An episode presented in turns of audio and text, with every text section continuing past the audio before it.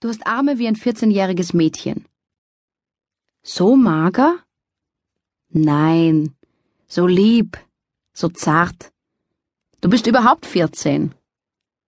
Geistig zurückgeblieben, wie? Ja, mein geliebtes Schaf. Ich bin gern dein geliebtes Schaf. Das freut mich. Er nimmt die Arme, die hübschen, mageren Arme eines 14-jährigen Mädchens und schlingt sie um seinen Hals. Hübsch sieht sie aus, wenn ihre Wangen rot sind von seinen Küssen. Das dunkle Haar sticht so nett von der weißen Decke ab. Aber am nettesten ist die Gestalt, die kleine, hilflose Gestalt. Er muss immer lächeln, wenn sie sich an ihn presst. So eine kleine Frau.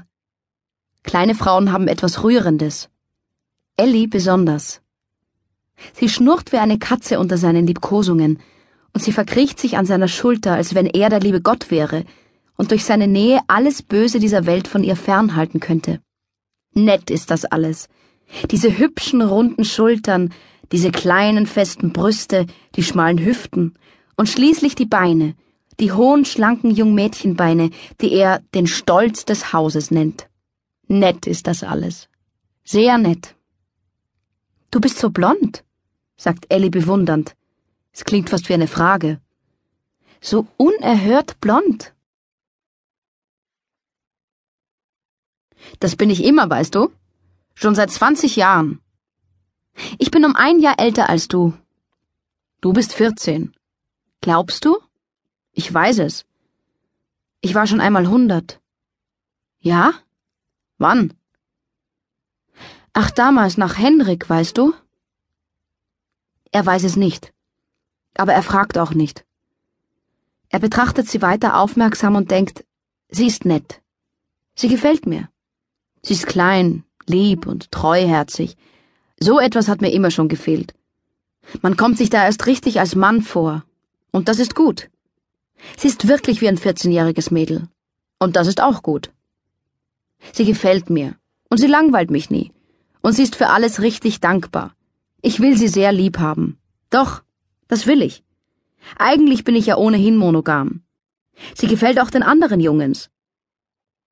Helmut wollte sie letzthin Akt zeichnen. Dabei sieht sie in Kleidern nicht halb so gut aus wie jetzt. Ja, weißt du, das war damals so. Was, mein Kleines? Das mit den hundert Jahren. Das erzählst du mir mal, ja? Ja? Frierst du nicht? Ich will einen richtigen Kuss haben. Aber bitte, gnädige Frau, mit Vergnügen. Ich habe mich so nach dir sehnen müssen. Ich habe dich so sehr schrecklich lieb. Robert lächelt. Ich weiß es, denkt er. Natürlich hast du mich lieb. Es ist vier Uhr morgens, aber wenn der nächste Tag ein Sonntag ist, dann ist noch viel, noch sehr viel Zeit. Bis zwölf Uhr mittags kann man sogar noch ein wenig schlafen. Der nächste Tag ist ein Sonntag, aber Robert hat keine Zeit. Er ist bei irgendwelchen Leuten eingeladen, die langweilig und sehr wichtig sind. Auch Robert findet es scheußlich, aber man kann nichts dagegen tun. Was soll Ellie bloß mit so einem Sonntagnachmittag tun, an dem sie ganz allein ist? Vielleicht ein bisschen telefonieren? Aber mit wem? Es ist langweilig, mit Leuten zu sprechen, die nicht Robert sind. Robert hat man ja noch grässlich viel zu erzählen. Man muss sich beeilen, sonst kommt man mit seinem ganzen Leben nicht aus.